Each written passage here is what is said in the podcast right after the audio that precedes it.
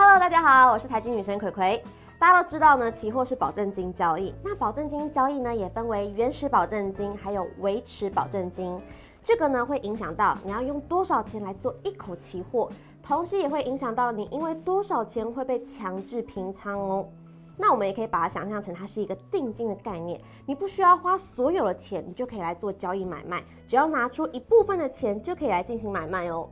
来举一个例子，大盘一点的时候呢，等于台指期货两百元，所以当大盘到了万点的时候呢，等于说是一万乘以两百，你做一整口的台指期交易呢是两百万元。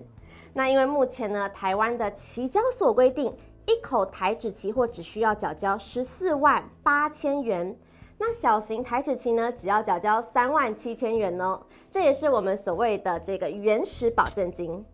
那再说到维持保证金，什么是维持保证金呢？其实它是期交所呢为投资人来做出最低的这个风险管理，通常呢这个金额是原始保证金的百分之的七十五趴。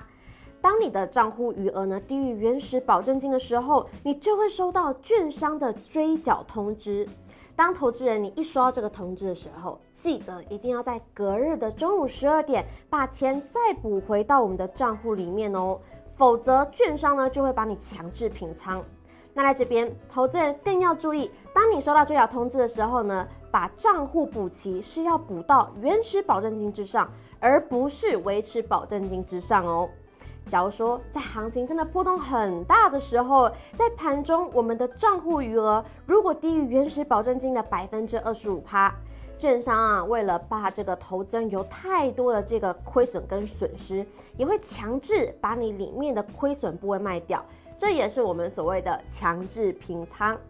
所以，假如说呢你真的要来做期货交易，你一定要在这个账户的金额里面放两倍到三倍大。例如说，今天呢，你要做的部位是十万，建议呢，在我们的账户里面最好放二十到三十，也就是两到三倍，也避免呢，在我们的行情波动太大的时候，一个不小心就被强制平仓喽。财经知识家，让你财富更增加。那我们下次见，拜拜。